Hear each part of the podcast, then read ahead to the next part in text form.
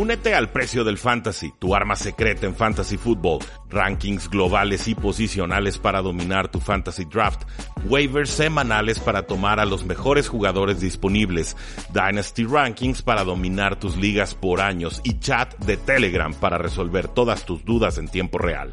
Visita stam.store diagonal precio NFL o da clic al link en este episodio para suscribirte.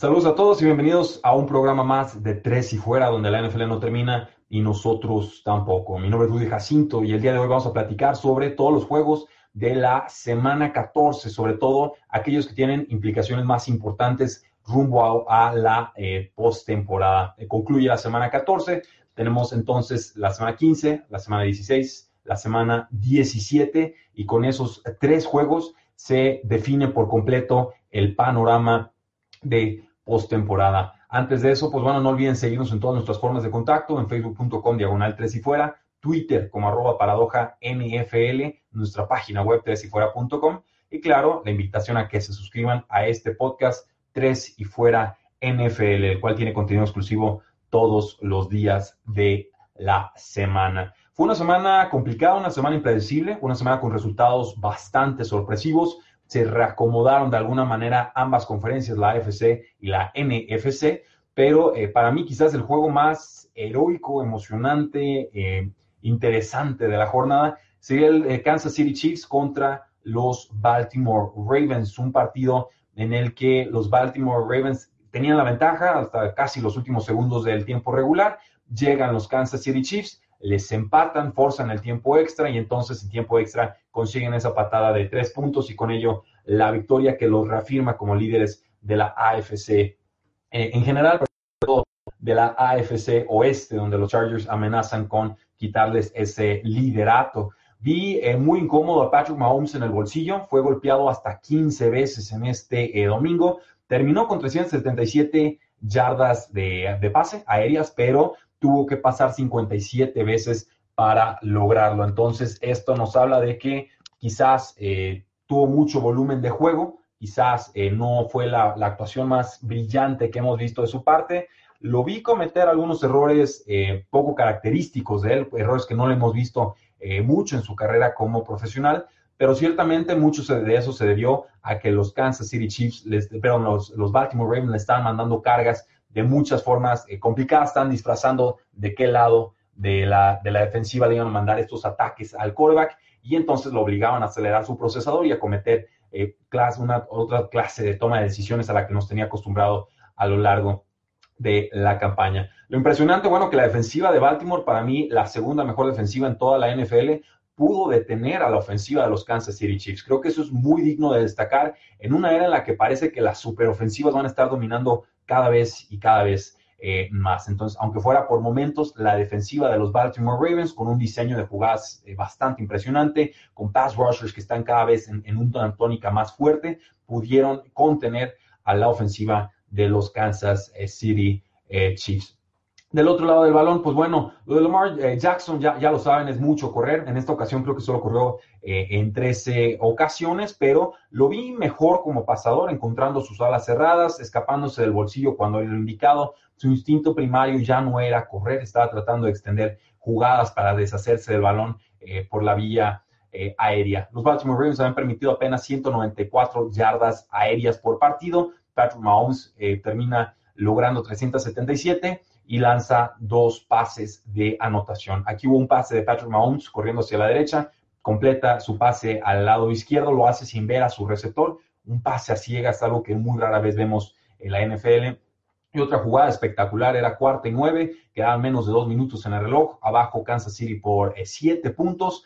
Eh, se tiene que escapar Patrick Mahomes hacia la derecha, lo persiguen dos defensores de los Baltimore Ravens, lanza una especie de ave María, pero con muy buena dirección encuentra a Trey Hill que viene corriendo de banda izquierda hacia el centro del campo con dos defensores encima, incluyendo al cornerback número uno de la, defensiva de Baltimore, a Jimmy Smith, atrapa el balón, se alcanza a zafar de su defensor, entonces corre hacia el otro lado del campo. Y ya cuando veíamos cómo caminaba Trey Hill en las bandas, veíamos que estaba completamente ranqueante, que le dolía el pie, que estaba muy lastimado. Entonces, por eso me pareció un esfuerzo muy heroico de los Kansas City Chiefs, mucho amor propio, mucho sufrir, mucho saberse eh, castigar y aguantar esa, esa tortura que le estaban imponiendo los Baltimore Ravens y que finalmente termina en una eh, victoria. Creo que en, general podemos esperar más de Lamar Jackson. Creo que la defensiva de los Kansas City Chiefs era muy explotable y que no termina aprovechando el duelo en todo su eh, esplendor. Decíamos, pues ya no tienen el corredor Karen Hunt los Kansas City Chiefs. Spencer Ward tuvo que salir al corredor con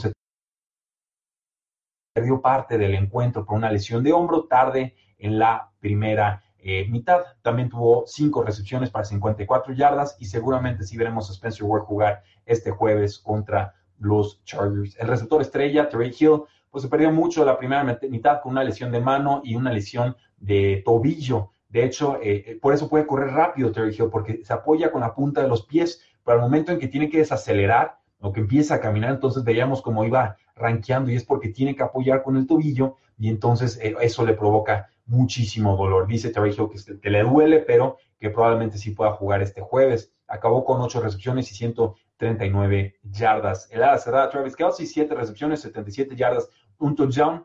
Eh, séptimo juego consecutivo en el que acaba como una ala cerrada top 10 para efectos de fantasy fútbol. Eh, muchas gracias a los que se van conectando, los, los tengo aquí registrados en el Facebook Live que se graba todos los martes de 8 a 9 de la noche. Y bueno, en cuanto a Lamar Jackson, 147 yardas, dos pases de anotación, líder corredor del equipo con 71 yardas terrestres en 13 acarreos. Vimos una baja del corredor de Gus Edwards, eh, cuarto, cuarta semana consecutiva en la que su producción terrestre va disminuyendo. Ahora acabó con 16 acarreos para 67 yardas. ¿Por qué se sucedió esto? Pues bueno, Kenneth Dixon, un jugador que salió de la reserva de lesionados, un jugador talentoso, un jugador al que las lesiones no le han permitido establecerse como un corredor importante con los Baltimore Ravens, pues le dieron más oportunidades en este partido, nueve toques de balón, 70 yardas y un touchdown. Esperemos crezca su rol en esta ofensiva. Por aire, pues muy poco, el líder receptor fue Willie Smith, el receptor slot, cinco recepciones, 61 yardas,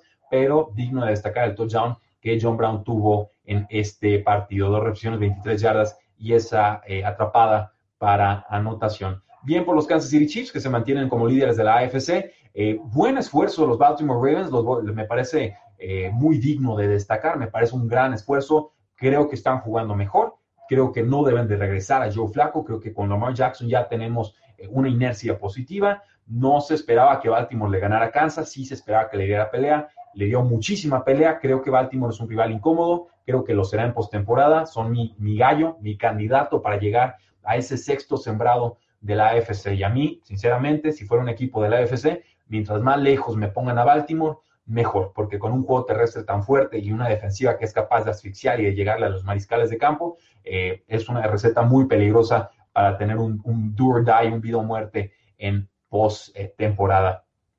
El otro partido que tenemos que destacar, y como no, el, tropiezo de los Patriotas de Nueva Inglaterra contra los Delfines de Miami, un partido en el que gana Miami 34 a 33.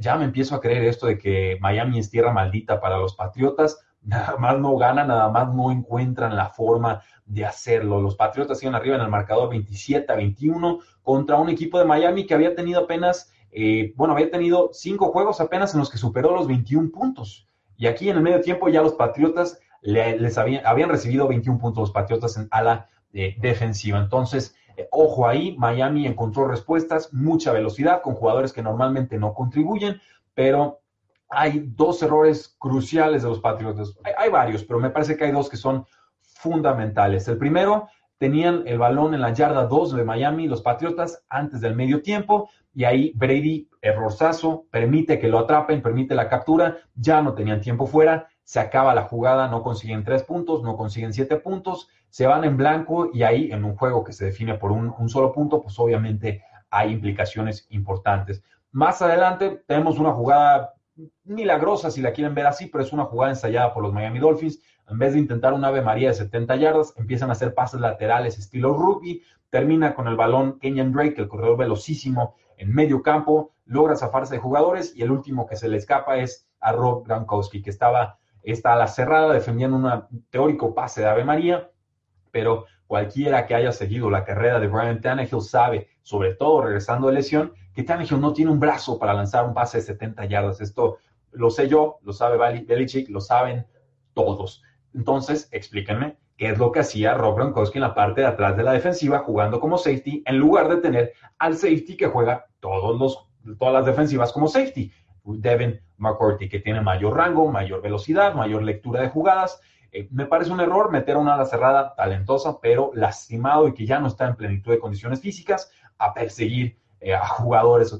Pero bueno, eh, la jugada no debió haber llegado a Rob Gronkowski, es el que queda retratado, pero finalmente es un error colectivo y me parece que así hay que verlo. No es que Gronkowski no llegara con Kenyon Drake, es que la defensiva de los Patriotas estuvo mal escalonada, que ejecutaron mal sus tacleadas, que se confiaron quizás, eh, que mandaron al jugador equivocado a la parte de atrás del campo y entonces yo veo un error de equipo y no solamente un error de uno o dos eh, jugadores.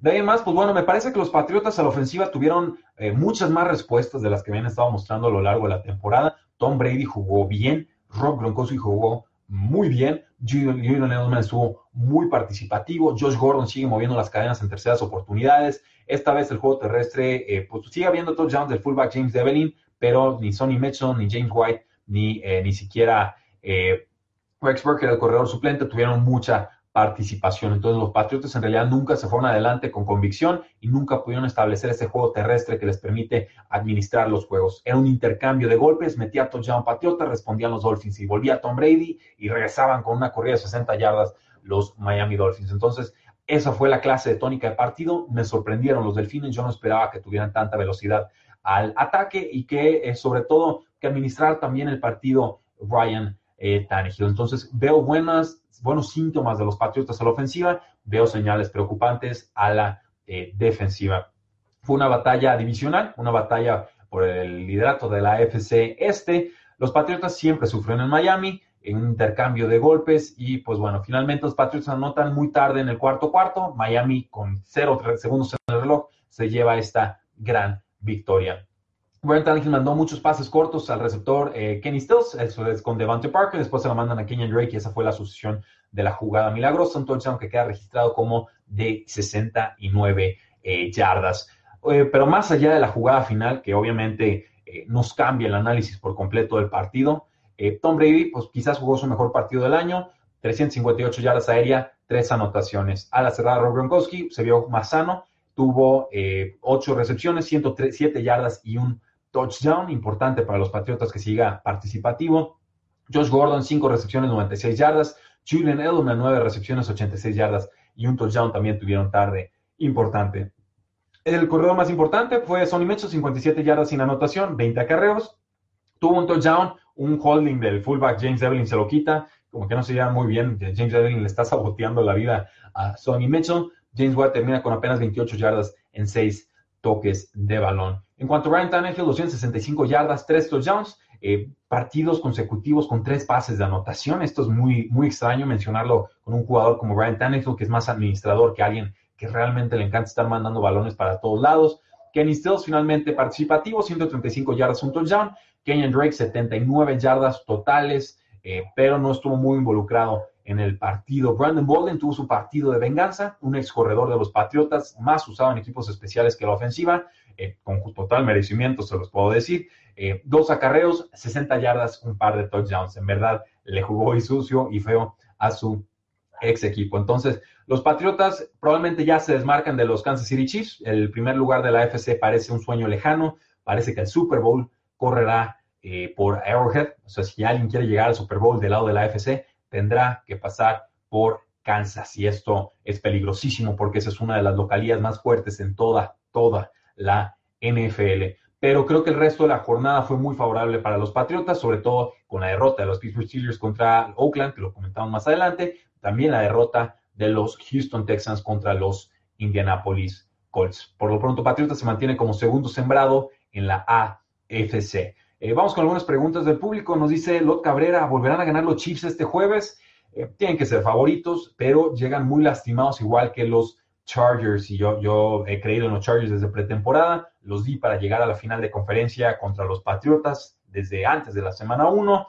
Eh, juego clave, o sea, ya, ya es hora de que los Chargers se quiten la malaria contra los Kansas City Chiefs, pero no, no me interesa apostarlo. Creo que Kansas todavía tiene más para ganar ese partido. Muchas gracias por tu pregunta. Nos dice eh, Adam Ramírez Gaón, el duelo de Kansas City contra Los Ángeles Chargers, quizás el más importante para la postemporada. Eh, creo que ahí se define mucho con, con, Kansas. Creo que llegan muy lastimados, insisto, pero Patrick Mahomes ahorita está verdaderamente intratable y te puede aguantar un partido contra los Ravens y te puede aguantar un tiroteo contra Tom Brady o el quarterback que le pongas enfrente.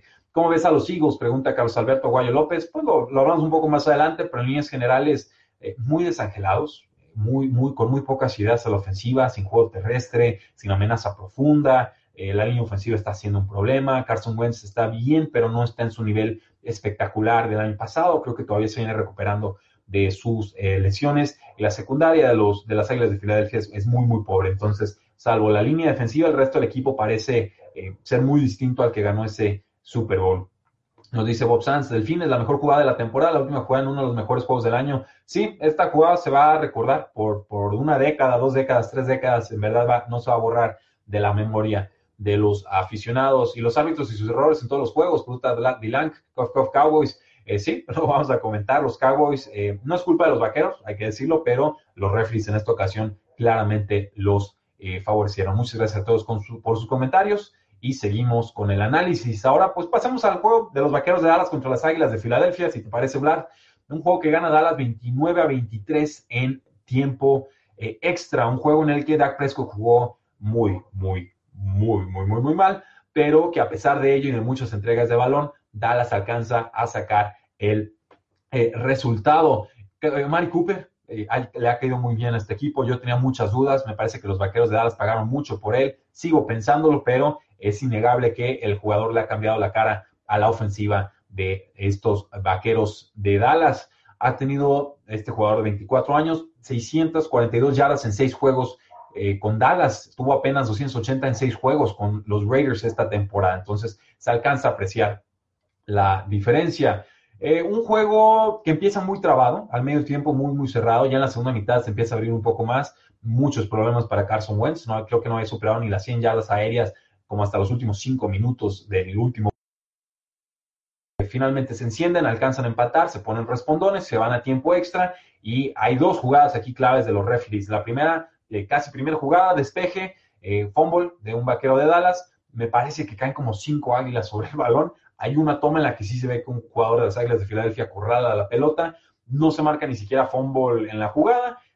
Tienen que castigar las águilas de Filadelfia, obviamente, mandan el reto y en la revisión los referees no les dan la jugada. Entonces les cuestan el balón, les cuestan el ímpetu anímico, les cuestan ese castigo y les cuestan ese tiempo fuera. Creo que desde ahí los árbitros ya venían muy mal parados. Después, ya en el, casi al final del tiempo regular, un touchdown larguísimo de Dallas Goddard, le marcan una interferencia de pase risible, o sea, imposible que se marque eso como una interferencia de pase. Es un contacto normal, natural, se estorban los jugadores, ni siquiera le mete un empujón, no, le hace absolutamente nada, le marca la interferencia de pase, le complican mucho esa serie ofensiva a las Águilas de Filadelfia. Entonces me parece que esas dos jugadas son claves y que eh, terminan favoreciendo a los Vaqueros de Dallas. Pero hay méritos aquí, sobre todo la defensiva de los Vaqueros y sobre todo del corredor eh, eh, Elliott y del receptor Mari Cooper. Ezekiel Elliott tuvo 28 carreros para eh, bueno, para un montón de yardas, tuvo 192 yardas totales, tocó el balón 40 veces. Esto es espectacular, esto es, no cualquier corredor te aguanta ese ritmo de trabajo.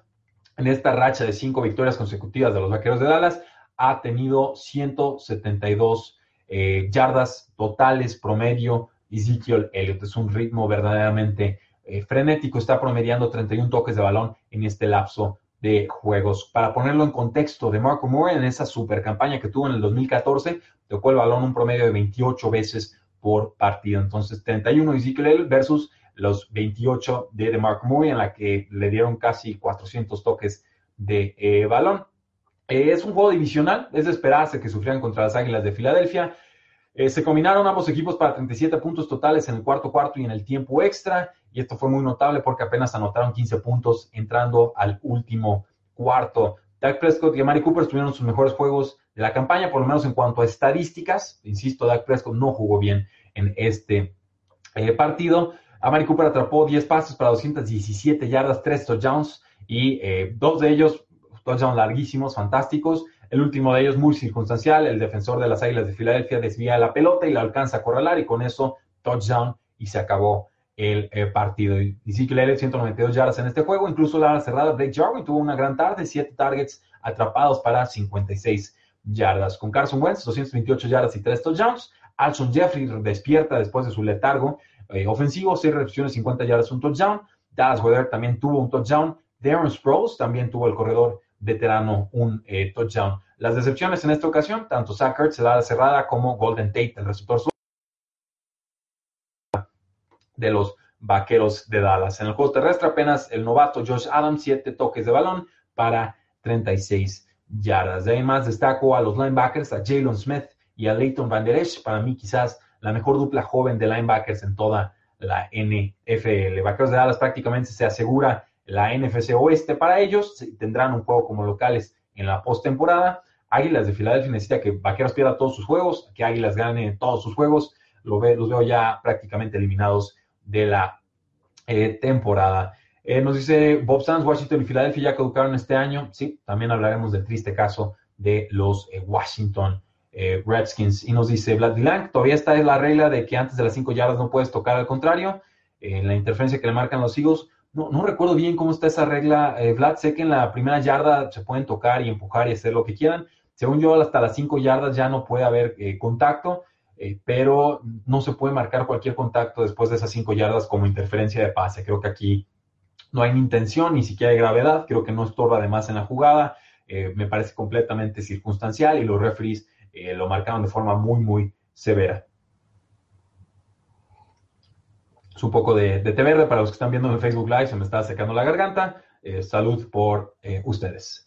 Y pasamos entonces al juego de los Osos de Chicago contra los Ángeles Rams. Este fue el Sunday Night Football, un juego que a mí me intrigaba mucho porque quería ver una super defensiva contra una super ofensiva, ponerlas a chocar y ver qué es lo que podía suceder. Pues bueno, gana Chicago 15 a 6. Chicago estaba como local.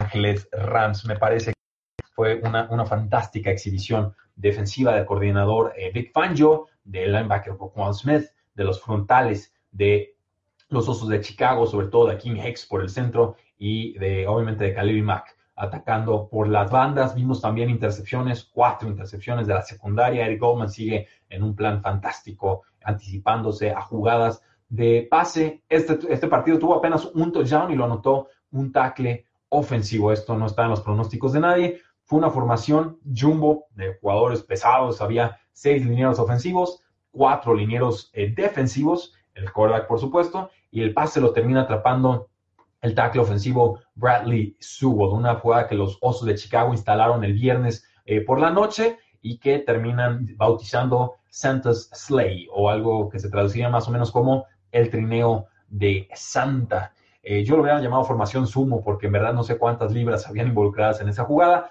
pero qué raro que acabara siendo el touchdown definitivo del partido.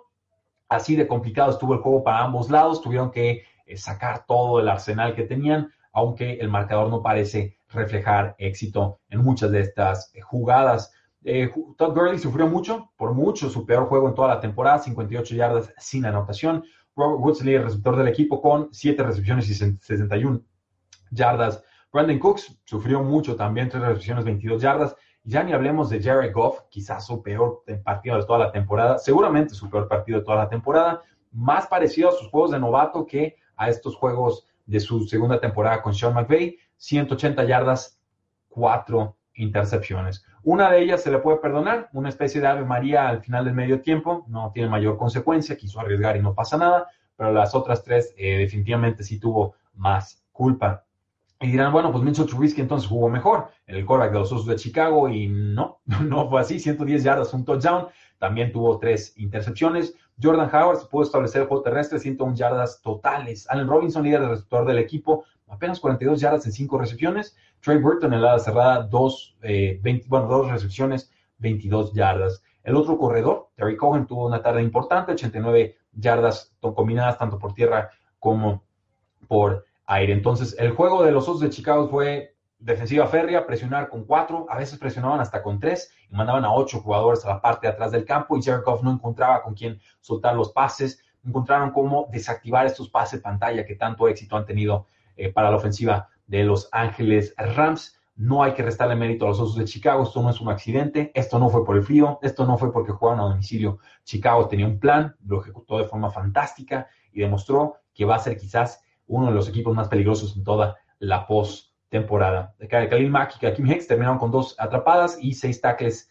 eh, tacleadas entre ellos. Los Osos de Chicago ya tienen 25 intercepciones en esta temporada. En sus últimos tres años habían tenido 24 intercepciones combinadas. Entonces ahí se alcanza a reflejar lo crecida que está la defensiva de los Osos de Chicago. Y también hay que destacar eh, que este es el segundo partido malo a Jared Goff de forma consecutiva después de su semana de descanso, después de ese gran partido que tuvo contra los Kansas City Chiefs.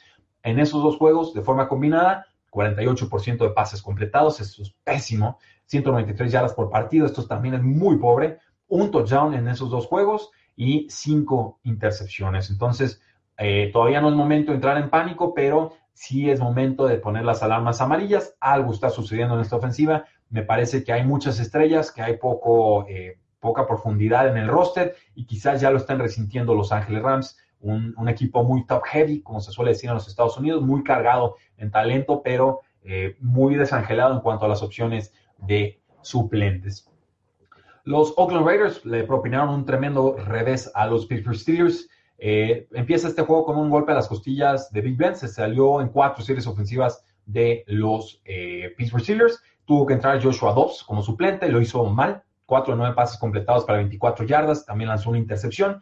Tuvo que regresar entonces Ben Roethlisberger, pero fue demasiado tarde. Alcanzó a tener una serie ofensiva en la canota, pero una jugada eh, de los Oakland Raiders permite que se adelanten en el marcador y que ya Steelers no pudiera hacerse con el resultado.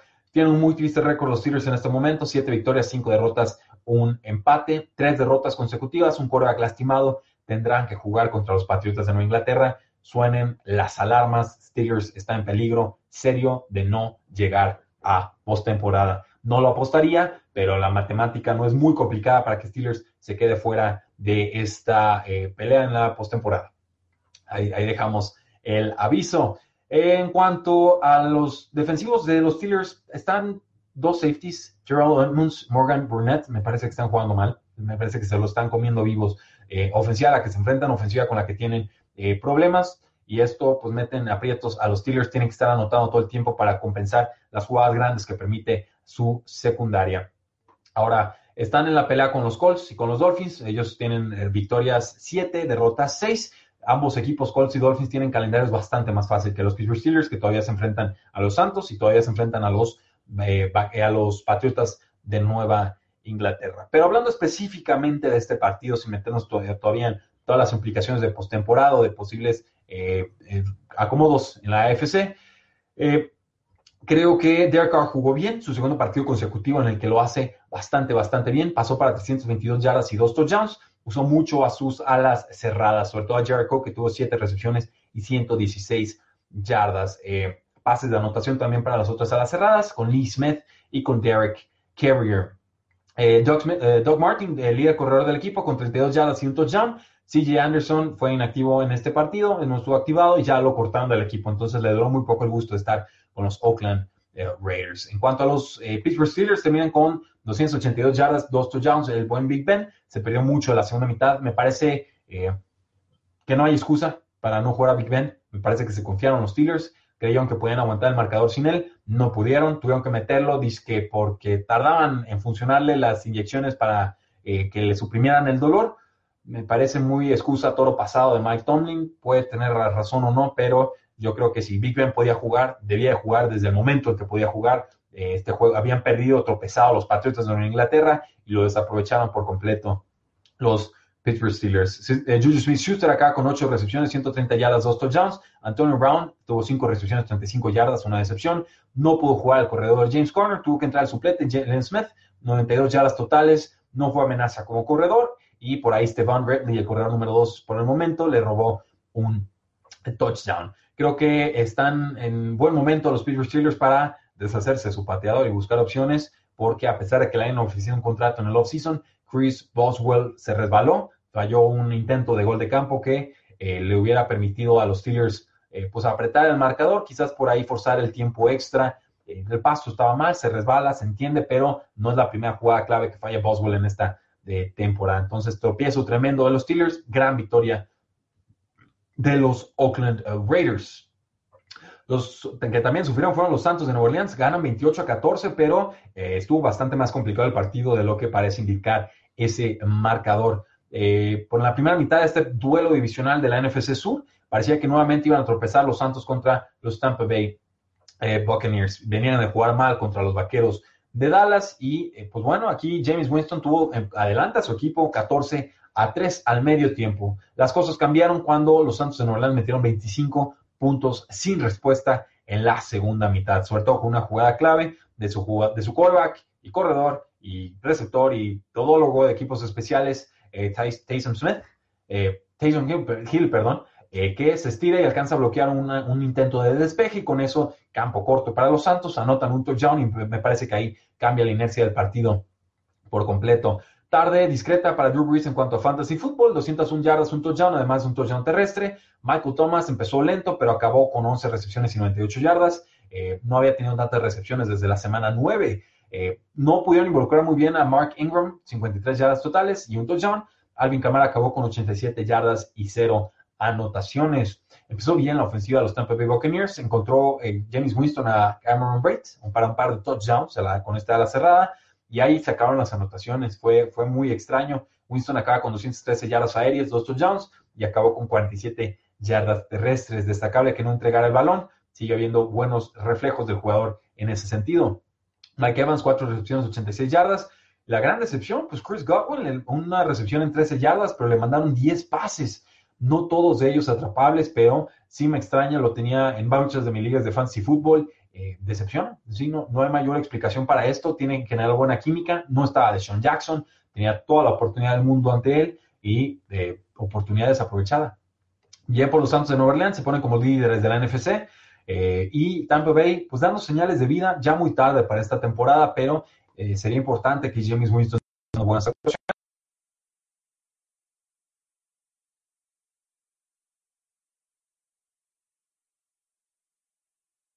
Y se atreva a eh, extenderle un contrato, un segundo contrato que lo vuelva importante con el equipo.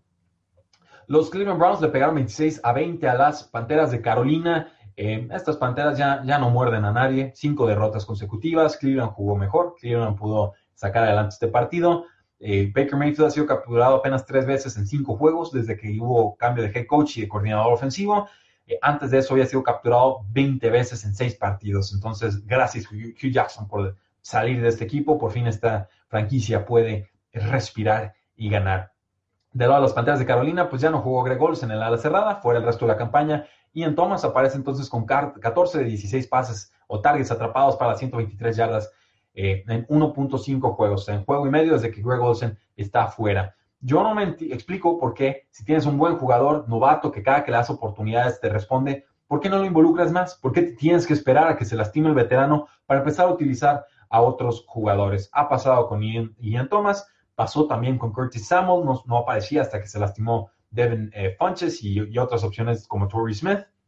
Eh, no, no tiene sentido en realidad. Me parece que están cometiendo errores los coaches de las Panteras de Carolina, desaprovechando mucho talento que tienen en el equipo. Cam Newton está lastimado del hombro, se nota mucho, no está, no está bien, vuelve a sufrir para anotar en zona roja, lanzó otra eh, intercepción.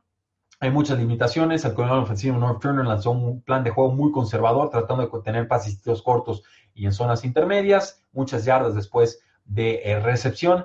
Eh, hubo un momento en el que tuvieron que lanzar una de María, volvieron a sacar a Cam Newton, metieron al quarterback suplente eh, Taylor Heineke. Entonces, ahí ya nos está diciendo el equipo con sus acciones que Cam Newton no está bien. Entonces, triste lo, de las Panteras, pero hablemos de los Cleveland Browns, 238 yardas y un touchdown de Baker Mayfield. El corredor Nick Chubb sigue caliente, otro touchdown por tierra, quinto partido consecutivo en el que anota y además tuvo 83 eh, yardas. Sorprendió Rashad McPerman como amenaza profunda, esta ex primera selección de los Baltimore Ravens que llegó, eh, que fue cortado y llega vía waivers al equipo, 81 yardas en apenas dos recepciones. Jarvis Landry también despertó, 11 yardas, 2 touchdowns. David Njoku, segunda semana consecutiva en la que recepción está a la cerrada, tuvo apenas 3 recepciones para 35 yardas. Si lo tenemos en Fantasy Football, pues hay que seguir jugándolo, no, no hay muchas mejores opciones en este año. Del lado de las pantallas de Carolina, están desaprovechando una gran temporada de Christian McCaffrey, que terminó con dos touchdowns antes del medio tiempo. Lo dejaron descansar por ahí de la. Eh, más bien fue desactivado por la defensiva de los Cleveland Browns en la segunda mitad. Acaba con 101 yardas totales y dos touchdowns. Curtis sigue en una temporada fantástica. Este es su segundo año. 80 yardas, 4 recepciones. DJ Moore, 5 recepciones, 67 eh, yardas. Una dupla muy explosiva por aire. Hablábamos de Ian Thomas. Pues bueno, 11 targets, 77 eh, yardas. Bien, por Cleveland todavía tiene aspiraciones matemáticas para colarse a postemporada, aunque no es probable. Eh, las Panteras de Carolina, eh, de forma inexplicable, en algún momento las llegué a llamar el tercer mejor equipo de la NFC, y lo decía con mucha convicción. Desde entonces a la fecha no han hecho más que decepcionar. no, no sé qué les depare en esta temporada, pero los veo muy rotos, los veo muy desangelados. Eh, vamos entonces con eh, comentarios del público. Nos dice Lot Cabrera, ¿cuál crees que es el problema en la crisis que está pasando a los Steelers? Eh, lo, he, dicho muchas veces, Lot.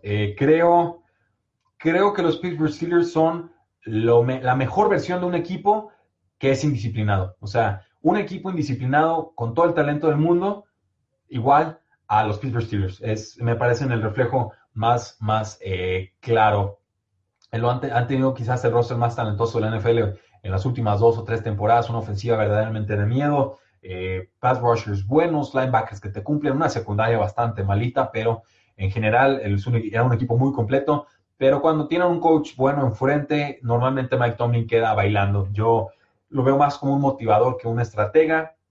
Eh, a veces toman decisiones muy raras en, corto yardaje. Eh, hay problemas de vestidor, hay indisciplina mucha crítica a exjugadores con el tema de la línea ofensiva con, con Le'Veon Bell y luego Antonio Brown con sus eh, Facebook Lives y no sé, como que nunca parece estar concentrado el equipo y además siempre tienen dos o tres derrotas patéticas contra equipos con los que no deberían estar perdiendo de ninguna manera. O sea, equipos con récords perdedores y muy, muy pobres llegan y le ganan a los Pittsburgh Steelers. Y esto no es de ahorita, esto es de hace 5, 6, 7 años, desde que Mike Tomlin está al frente del equipo. Entonces, creo que se juntan todas estas cosas. Eh, Big Ben tampoco es el de años pasados, es una realidad. Sé, que no se le quiere criticar en muchos medios. Aquí no nos da miedo, es, una realidad. A veces juega fantástico, otras eh, es el peor quarterback de la jornada. Entonces, eh, se juntan muchas cosas, no hay una causa particular, pero yo creo que la indisciplina es el, es el factor clave y si se cierra esta ventana de oportunidad de Super Bowl para los Pittsburgh Steelers, será porque la indisciplina, a mi parecer, nunca les permitió eh, superar a los rivales en turno. Eh, los empacadores de Green Bay vencieron 34 a 20 a los Atlanta Falcons. Eh, poco que comentar en este juego. Los Falcons no tienen nada que hacer esta temporada. Su ofensiva no está carburando. Seguramente se ha corrido el coordinador ofensivo Steve Sarkisian el después de la temporada regular. Aaron Rodgers, 196 yardas, 2 touchdowns después del despido del head coach Mike McCarthy. La risa aquí, bueno, que Joe Freeman retó dos jugadas y las perdió las dos en los primeros minutos del primer cuarto.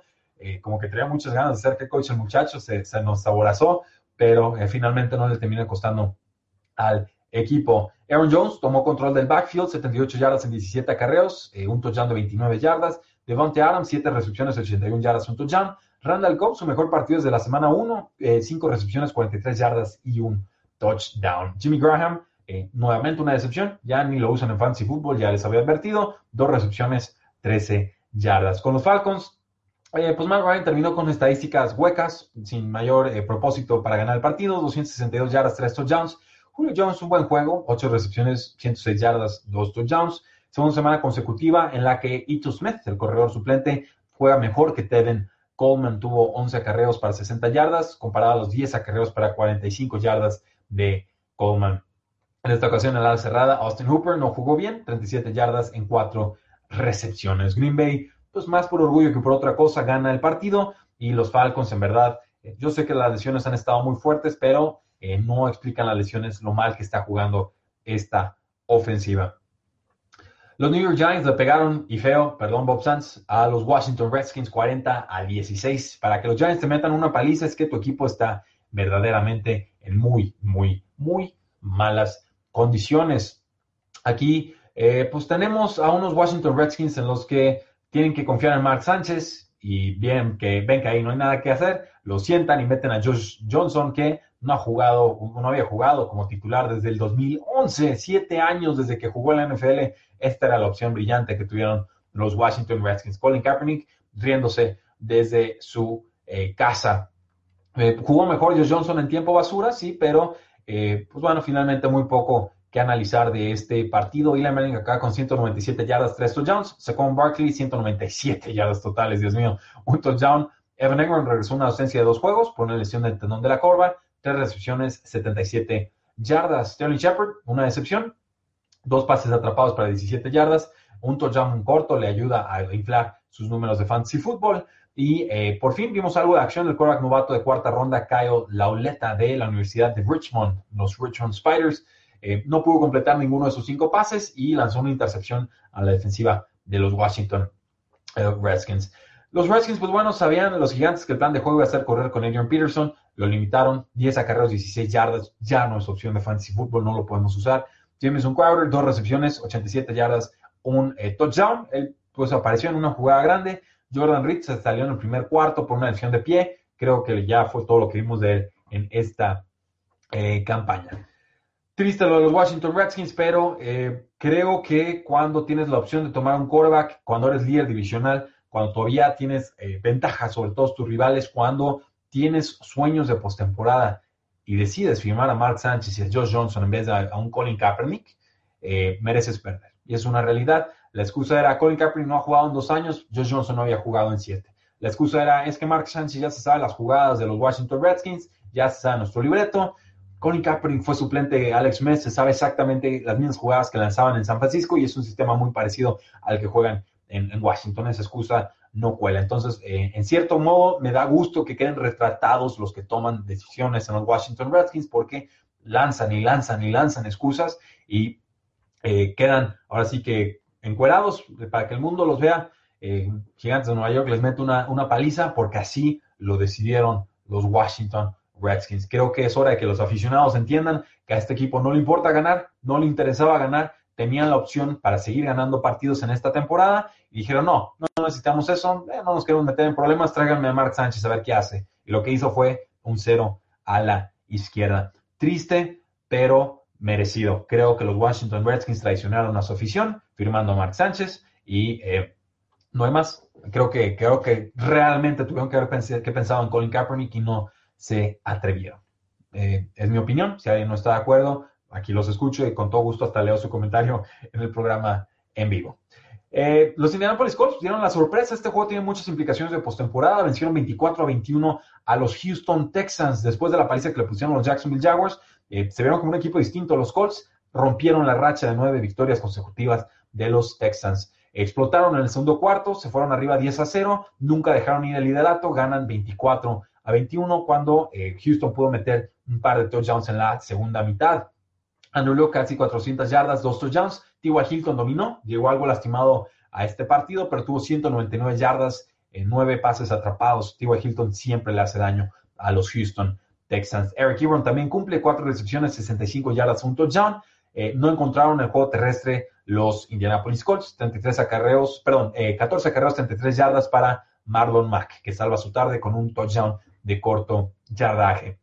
Esta vez, pues la decepción fueron los Houston Texans a la ofensiva. Deshaun Watson pasó 267 yardas, un touchdown, 10 targets para DeAndre Hopkins. Desafortunadamente, pues solo pudo atrapar 4 para 36 yardas y un touchdown. Eh, Ryan Griffin, líder receptor del equipo, está a la cerrada, 80 yardas en 5 recepciones. Demers Thomas, 4 recepciones, 48 yardas. Eh, Lamar Miller en esta ocasión, ahora sí decepcionó, 21 yardas en 6 acarreos, pero encontró eh, en la zona de anotación, en un snap que le mandan directo en la segunda mitad. Esta victoria de los Colts los pone dos juegos detrás de los Houston Texans con tres semanas por jugar y también en la pelea por ese último lugar de comodín. Decíamos, peleando con eh, Baltimore Ravens, peleando con los Miami Dolphins y peleando con. ¿Quién se me está escapando por mí? Miami Dolphins, Baltimore Ravens y. Ah, no, y los Broncos de Denver. Y Pittsburgh Steelers también, sí se, sí se descuidan. Los Chargers vencieron 26 a 21. Este juego tuvo hacer una paliza. Los Chargers finalmente se salvan con las uñas ahí en los últimos instantes. Cincinnati metió un touchdown, no pudo convertir la jugada de dos puntos, no pudo recuperar el balón, eh, el onside kick, la patada corta que intentaron. Ganan los Chargers, pero ah, cómo sufrieron contra Jeff Driscoll de un equipo de los Bengals que en teoría está muy, muy eh, mermado. Eh, alcanzaron a ganar, esto es lo destacado, no jugó Melvin Gordon, se lastimó el corredor número 2 Austin Eckler, tuvo, que, eh, tuvo un touchdown 94 yardas y no va a estar para el juego del jueves. Melvin Gordon también está en duda para el juego del jueves. Entonces, Justin Jackson, el novato, que no tuvo muchas estadísticas en esta semana 14, sería el corredor titular de los Chargers en la semana 15. Es un corredor que a mí me gusta. Para los que no saben, séptima ronda, novato eh, de Northwestern, jugador muy completo, grandes estadísticas en cuatro temporadas colegiales, muy elusivo, más bajito de lo ideal, pero es un jugador con mucha agilidad, no tanta velocidad tope, muy difícil de atrapar. Eh, Philip Rivers termina con 220 yardas y un touchdown. Y los Bengals, pues ya no jugaban con Canon y Dalton, ya no tenían a AJ Green. Pusieron una buena pelea. Joe Mixon termina con 138 yardas y un touchdown. Tyler Boyd, líder receptor del equipo, pero apenas tres recepciones, 52 yardas. Eh, sí le puedo dar las palmas a los Bengals, que tuvieron mucho amor propio para pelear este juego pero finalmente creo que se impuso la, lógica. Chargers era mejor equipo. Sufren, de repente les encanta sufrir a los Chargers, la chargerean, me gusta decirlo, pero esta vez alcanzaron a aguantar. Los eh, San Francisco 49ers eh, vencieron 20 a 14 a los Denver Broncos. Este partido se llama George Kittle. Empezó George Kittle y duró George Kittle y al final también fue George Kittle. No, sin George Kittle no podemos ponerle definición a este juego. Estuvo con siete recepciones en la primera mitad para 210 yardas y un touchdown de 85 yardas. Absurdo, absurdo, absurdo. Eh, solo necesitaba 5 yardas para tener el récord de más yardas en un partido por una ala cerrada y de forma increíble San Francisco no le volvió a mandar un pase. Esto me pareció criminal para un equipo que tiene un récord de dos victorias y 10 derrotas, que Kyle Shanahan no le mandara un pase más para romper el récord de Shannon Sharp me deja muy mal sabor de boca, pero bueno. Finalmente, George Kittle, eh, una de las grandes revelaciones en esta temporada, va para 1.358 yardas en esta campaña. Eh, metieron muchos puntos en la primera mitad, los Denver Broncos intentaron pegarse en la segunda, pero fue insuficiente. Eh, aquí Nick Mullins termina con 332 yardas, dos touchdowns. Encuentra al novato Dante Pérez para tres recepciones, 49 yardas y un touchdown. Matt Breda no jugó, por fin lo dejaron descansar. Este jugador bien aguerrido, pero siempre está lastimado, y lo, aguanta y lo pelea y lo lucha. Creo que ya le tocaba un descanso, una temporada perdida, se lo dieron. Jugó entonces el novato Jeff Wilson, 96 yardas sin anotación en 24 toques de balón, buena actuación. Marquis Goodwin regresó al campo, pero tuvo apenas dos recepciones para 20 yardas. Y decíamos, bueno, Denver trató de regresar en la segunda mitad, casi lo consigue, un touchdown del corredor Philip Lindsay, 51 yardas totales y esa anotación, pero eh, insuficiente. Emmanuel Sanders se rompió su tendón de Aquiles en la semana, tuvo que entrar en, eh, Tim Patrick, jugador de segundo año, 7 eh, recepciones, 85 yardas, líder receptor del equipo. Sean Hamilton, un jugador que a mí me gusta mucho, un big slot de estos jugadores grandotes que juegan pegados a la línea de golpeo.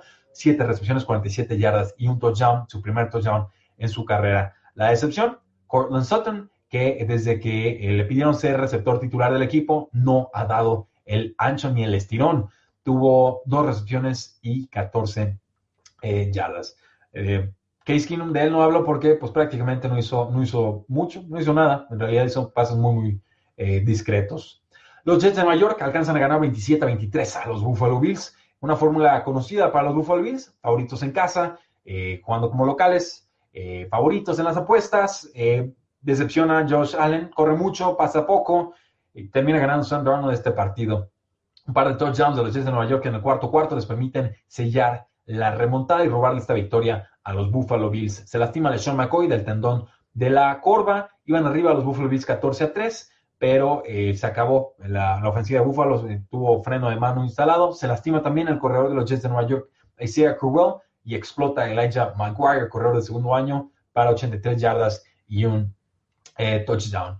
Aquí lo puse en Twitter, los que me siguieron lo vieron, dije, si necesitan a alguien en Fantasy Football, busquen a Robert Foster, receptor de los Buffalo Bills. Se deshicieron de Kelvin Benjamin, le estaba esperando que ascendiera al lugar de receptor número 2 del equipo, Así fue finalmente, siete recepciones, 104 yardas. Responde a la confianza este ex receptor de la Universidad de Alabama y seguramente será parte importante de la ofensiva lo que resta de la campaña. Es un volado utilizarlo, pero en esta semana había razones para pensar que iba a brillar. Lo propuse y ahí está el resultado. Yo lo usé en un par de ligas y estoy muy, muy contento.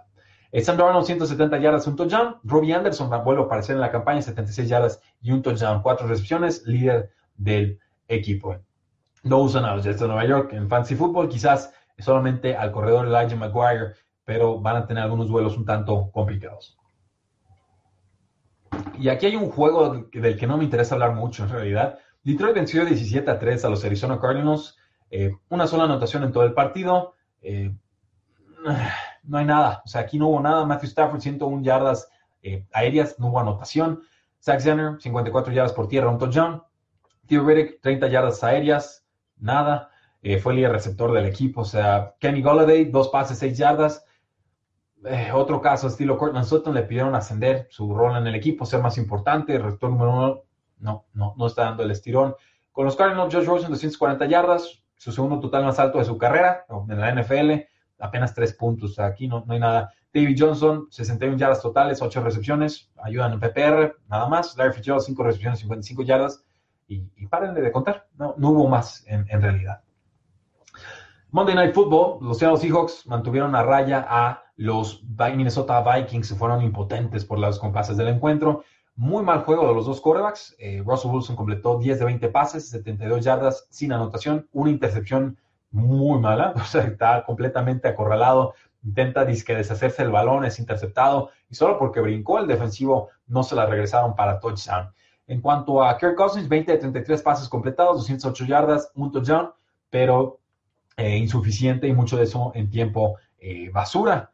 Eh, Darwin Cook tuvo un touchdown en corto, desapareció Aaron Thielen, Stephon Dex estuvo involucrado por ahí un pase de 48 yardas, el más largo que tuvo a lo largo del partido. Se neutralizaron las dos defensivas, sufrió el juego terrestre, por ahí Chris Carson fue el más importante del lado de los Seattle Seahawks, pero incluyendo el Bobby Wagner que brinca y bloquea un gol de campo, me parece que toca a los linieros defensivos, tuvo que haberse anulado esa jugada, cuestión de apreciación, pero también por ahí el fumble de Kirk Cousins, que regresa el equipo de Seattle para touchdown, termina liquidando el encuentro. Y de hecho, esa jugada en particular, cuando ya tenía ganado una de mis ligas más importantes de dinastía Superflex, eh, con pues, para los quarterbacks como titulares, esa jugada en particular me eliminó de, la temporada, fue dolorosísimo, estaba arriba por cuatro, terminé perdiendo como por ocho, ni modo, así de cruel es el fantasy fútbol. Jugadas que en la NFL ya no importan, terminan liquidándonos y teniendo fuertes implicaciones en el, fútbol de mentiritas.